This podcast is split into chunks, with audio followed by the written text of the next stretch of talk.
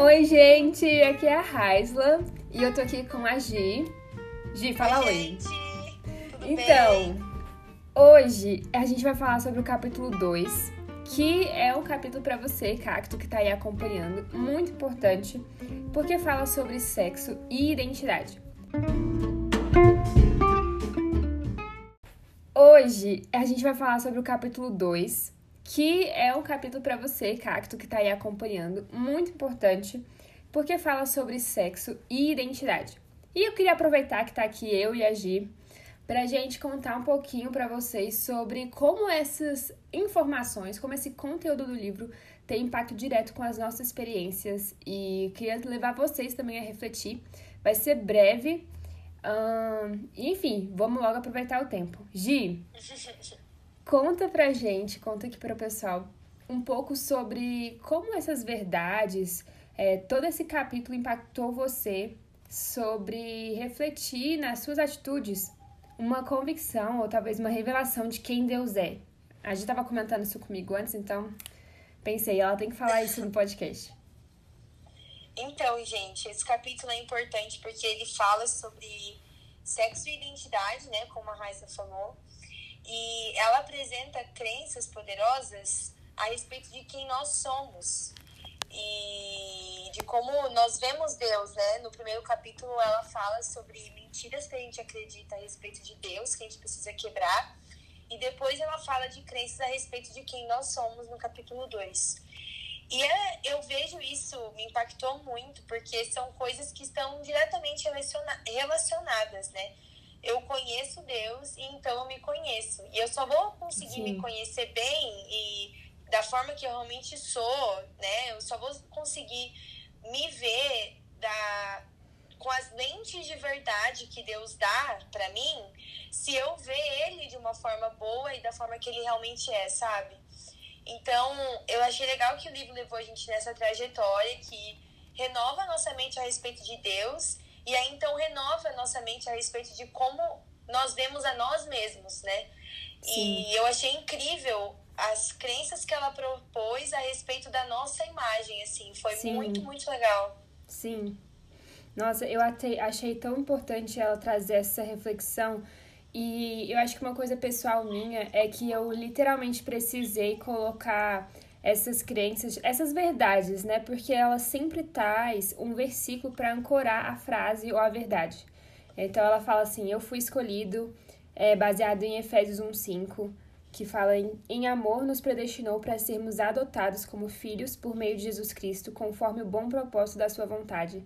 Eu acho que, como filha de Deus, é, eu precisei realmente anotar isso e pensar, levar minha mente a pensar nessa verdade. Eu fui escolhido em todos os momentos da minha vida que eu vi alguma situação gerar medo, gerar vergonha ou gerar qualquer é, sentimento que me levasse a não buscar a presença de Deus e a esquecer Sim. que Ele me escolheu e que eu pertenço a Ele, independente do que está acontecendo na minha vida ou não. Então eu gostei dessas, é, desses versículos ancorados com essas verdades e disso que você falou, Gi. Sim, é muito bom, é muito bom mesmo. E eu gosto muito disso, Raiza, que ela trouxe um texto bíblico para cada coisa. Então, para quem tem dúvida se isso é coisa da cabeça de uma pessoa ou se isso vem do Senhor, tudo isso vem do Senhor, sabe? É, ele é bom desse jeito mesmo. E, e, meu, tem muita revelação boa que ela põe nesse capítulo, além das crenças, né? Que Sim. a gente pode comentar mais também.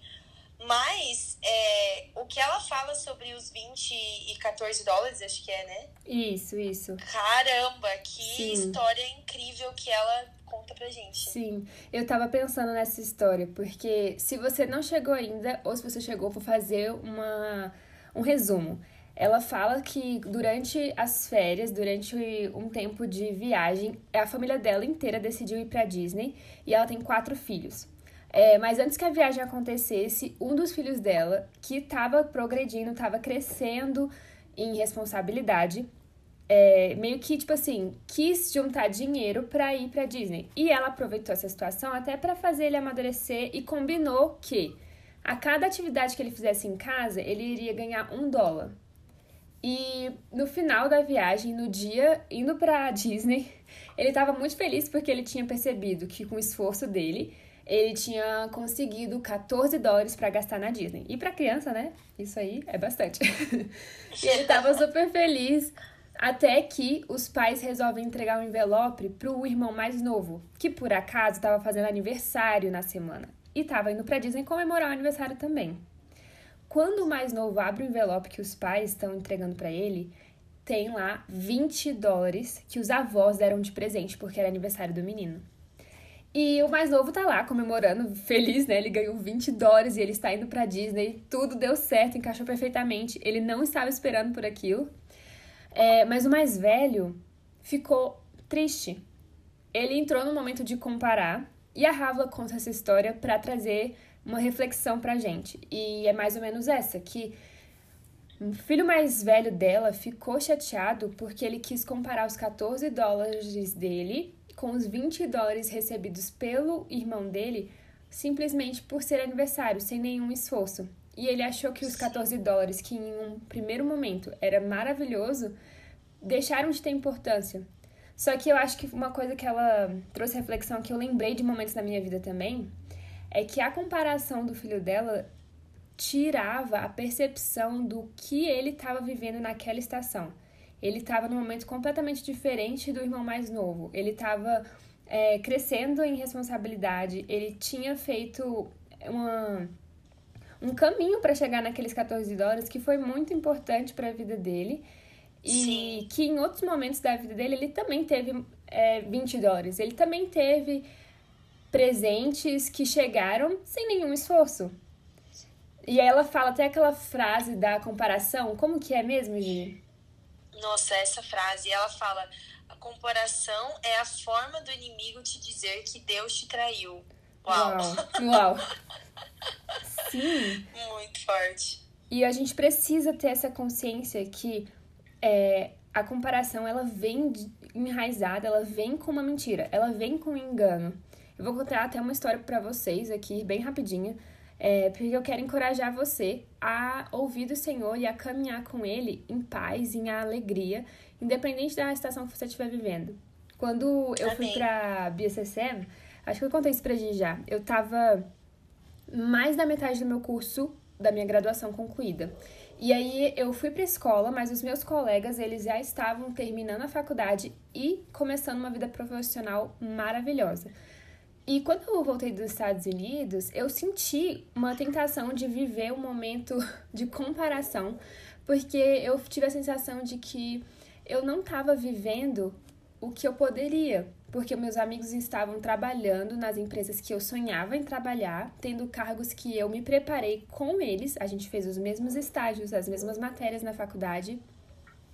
E eu não estava lá, porque eu tinha acabado de chegar de um ano é, entre aspas, sabático para os meus amigos, mas para mim foi um ano de muito trabalho e aprofundamento no Senhor. É, e, claro, eu precisava de um tempo de melhorar meu currículo e de me reinserir no mercado de trabalho. E aí, nesse processo, eu lembro de falar com Deus e o Senhor me mostrar que eu estava, na verdade, sem discernir o momento que eu estava vivendo e o momento que eu tinha vivido. E eu lembro de Deus me falando assim: Raisla, você foi um ano para aquele lugar, para que eu moldasse quem você é e para que você tivesse completa ciência, completa ciência assim, né? Completa consciência de quem eu sou para você, para que você tivesse a identidade correta para entrar no seu destino profissional. E eu comecei Nossa. a reparar nisso, miga, tipo que eu quando eu voltei, é, eu sabia o cargo que eu queria, eu sabia a empresa que eu queria, não porque ah, eu tenho familiaridade com esse tema apenas, mas porque eu tinha passado um ano conhecendo a Deus e sabendo o meu propósito na sociedade, o que ele faria e como ele faria isso através de mim. E eu sabia o meu lugar é, com muita convicção e com muita paz. E às vezes, quando a gente entra no mercado de trabalho, tem momentos que há muita dúvida. É, tenho colegas, sim, que estão no mercado de trabalho e não se encontraram ainda. Não que eu queira te conduzir a comparação, mas eu quero demonstrar para vocês o valor da gente saber qual é o caminho que Deus está nos conduzindo naquele momento, porque eu estava querendo me comparar com os meus colegas quando tinha algo muito específico na minha forma de viver e na forma como o Senhor estava me liderando. E acho que ele queria falar isso para mim, tipo, Raisla, nada vai te faltar. Uma carreira, um futuro de paz, de prosperidade, não vai te faltar. Mas lembra do que a gente está construindo aqui e agora. Sim. Nossa, isso é muito bom, amiga. Isso é muito bom. Essa crença, inclusive, que, que você disse é, que nada vai te faltar, é o que ela declara sobre o filho dela, né? Quando ele Sim. fica, tipo, meu irmão ganhou mais dinheiro que eu e ele não trabalhou nada, e eu trabalhei horrores. E ela, nada vai te faltar, nada vai te faltar, você não precisa se preocupar, porque esse não foi o seu momento, né? Sim. E, e é interessante, porque tem algumas crenças que ela propõe no livro que, na verdade, eu entendo que são diretamente relacionadas ao fato da gente entender que a gente vai receber coisas de Deus, sabe? Sim. Que ele é o bom pastor e que nada vai faltar para nós, como fala em Salmo 23, né? Sim, sim. E uma dessas crenças que para mim eu precisei, tipo, pensar e refletir a respeito e que foram as crenças que impactaram a minha vida no meu processo de entender quem eu sou. Eu tenho muito para entender, mas acredito que eu entendi uma parte boa já, acredito. Que é a crença de que eu sou honrável e eu sou importante. Sim. Eu, se eu não me engano, é a crença uhum. 4 e 5. E essas crenças Sim. foram tão interessantes porque eu sempre tive conflito com isso, sabe? Uhum. Eu consegui dizer que, tipo, eu era uma pessoa importante, que Deus me achava importante, porque existe uma, um ensino contrário a isso na igreja, às vezes, de que a gente é miserável, de que Sim. a gente não merece nada. Uhum. E eu entendo esse ensino, mas eu respeito, mas eu não concordo Sim. com isso. Porque Sim, nem eu. Eu tenho a identidade que Cristo me deu, né? Eu Sim. fui revestida de Cristo, porque ele morreu e ele ressuscitou. E, e com isso eu posso ser uma nova criatura. Sim. E eu posso me revestir de tudo que Cristo é, ele é filho de Deus, ele é herdeiro das coisas e eu sou tudo isso junto com ele agora, né? Sim. Uhum. É, e isso me faz importante para Deus. Isso não me, não, eu não sou mais um, uma mulher miserável. Eu sou uma mulher que aos olhos de Deus eu sou importante, eu tenho valor. Ele olha para mim e antes disso, ele nunca enviaria um filho para morrer no meu lugar se não tivesse valor para ele. Sim. Sim. E e até quando a gente pensa assim, eu já ouvi muitas vezes as pessoas fazerem comentários em relação a, ah, eu tô com tal dor, né? Tipo, dor nas costas, sei uhum. lá. E daí a pessoa fala, ah, eu tô com uma dor nas costas. Mas assim, não, não vou, eu, nem, eu nem me importo com isso, eu sempre tô com essa dor, mas eu nem me importo com isso, porque eu sei que Deus tem mais com o que se preocupar. Tem gente passando fome em tal lugar. Uhum. E realmente tem, e Deus se importa muito com quem passa fome na África, Deus se importa Sim. muito com quem passa fome no Haiti, mas Deus também se importa muito com a sua dor nas costas. Ele não Sim. quer que você tenha dor nas costas. Ele é Deus, ele, né? Ele é Deus e ele ama seus filhos na mesma medida, sabe? Sim, é, e ele quer resolver os problemas micro e os problemas macro do mundo. Esse é o coração de Deus. Sim. Então, eu só vou entender que Deus quer curar a minha dor de cabeça do mesmo jeito que ele quer resolver a fome na África, se eu entender que eu sou importante para Deus e Sim. que ele realmente Amém. tem um plano para mim, que a minha vida tem que ser abundante, sabe? Sim. Amém. Precisa ser. Sim. Isso é muito poderoso, Gi, porque até trazendo vocês aqui que estão ouvindo a gente para o nosso tópico principal, que é a sexualidade, a gente precisa ter essas bases, a gente precisa saber que Deus é confiável, que Deus é fiel e que nós somos importantes para Ele, e Ele demonstrou isso através do sacrifício, né? Para que a gente entenda a responsabilidade que nós temos e o prêmio que nós temos diante da nossa sexualidade. Eu acho que prêmio até talvez não seja a melhor forma de colocar, né, amiga? Não sei o que, que você acha. Mas Deus tem algo sim para nós, para nossa sexualidade. Ele sonhou com algo que demanda de nós saber a nossa identidade para que a gente creia em Deus, confie no tempo dele e na forma como ele sonhou isso para nós e ao mesmo tempo para que a gente haja com responsabilidade, que a gente entenda que Sim. as nossas escolhas importam e as nossas escolhas têm um impacto. É, eu lembro que a Rava fala um pouco sobre o livre-arbítrio, sobre o fato da árvore existir no Éden ser uma declaração de que existe uma escolha.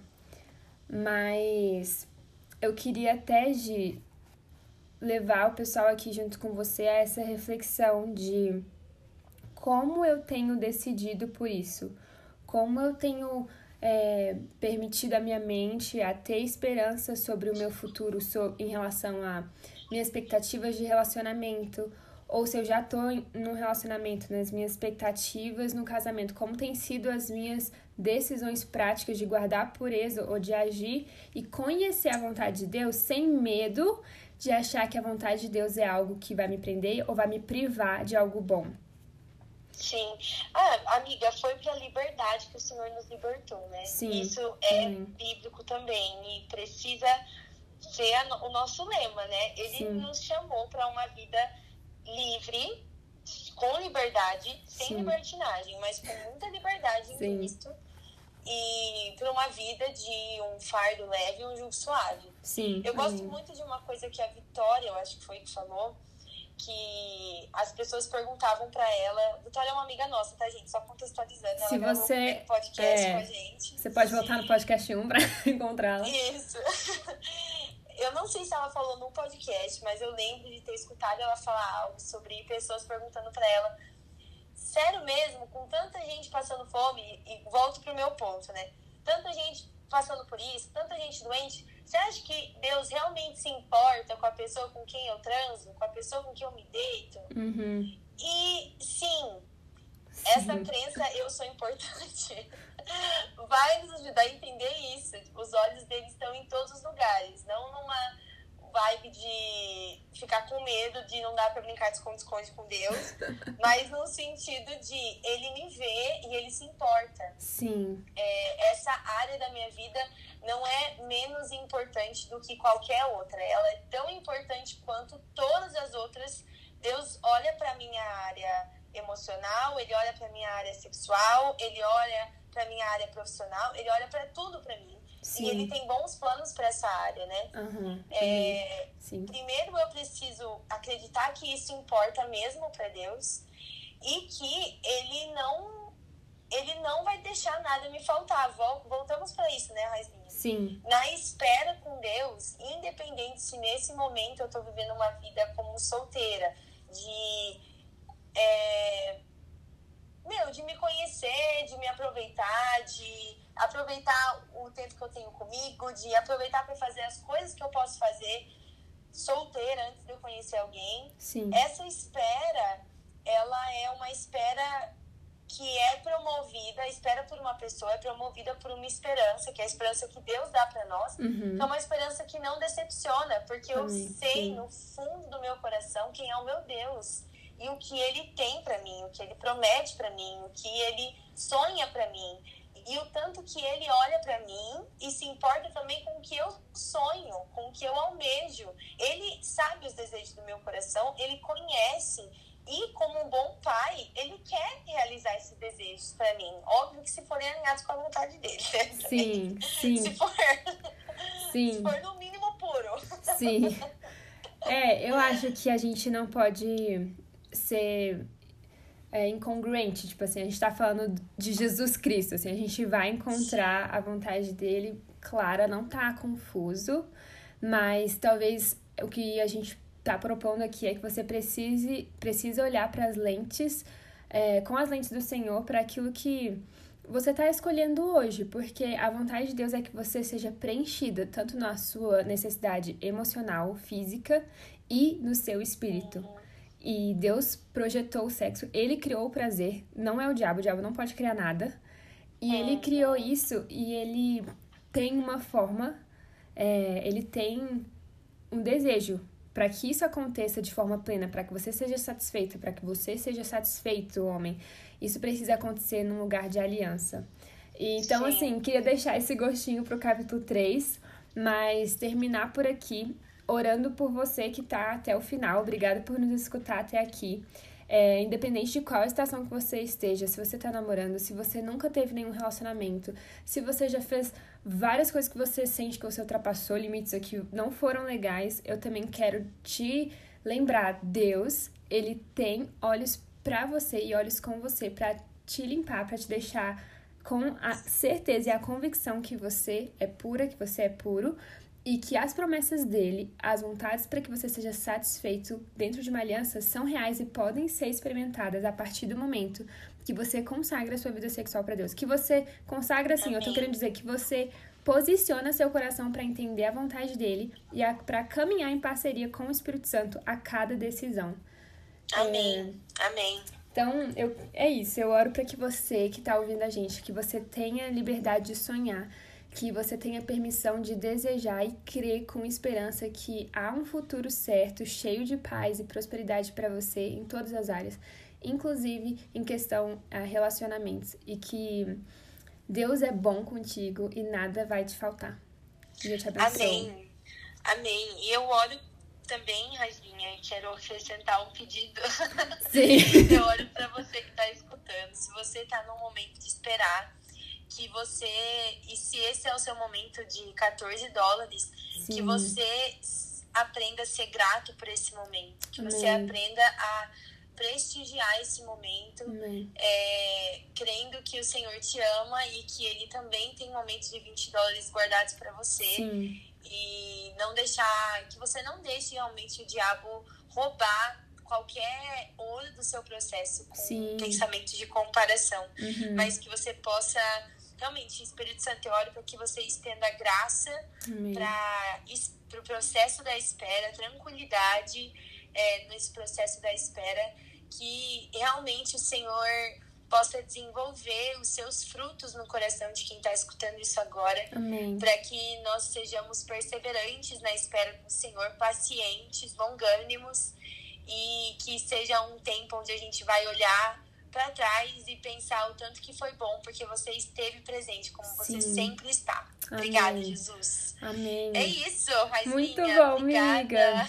Obrigada a você. E fico feliz por todo mundo que ouviu. Aproveitem. E é isso. Dá tchau, Gi, pro pessoal. Eu vou dar tchau também. Tchau, gente. Um beijo. Tchau, gente. Até a próxima. Até a próxima.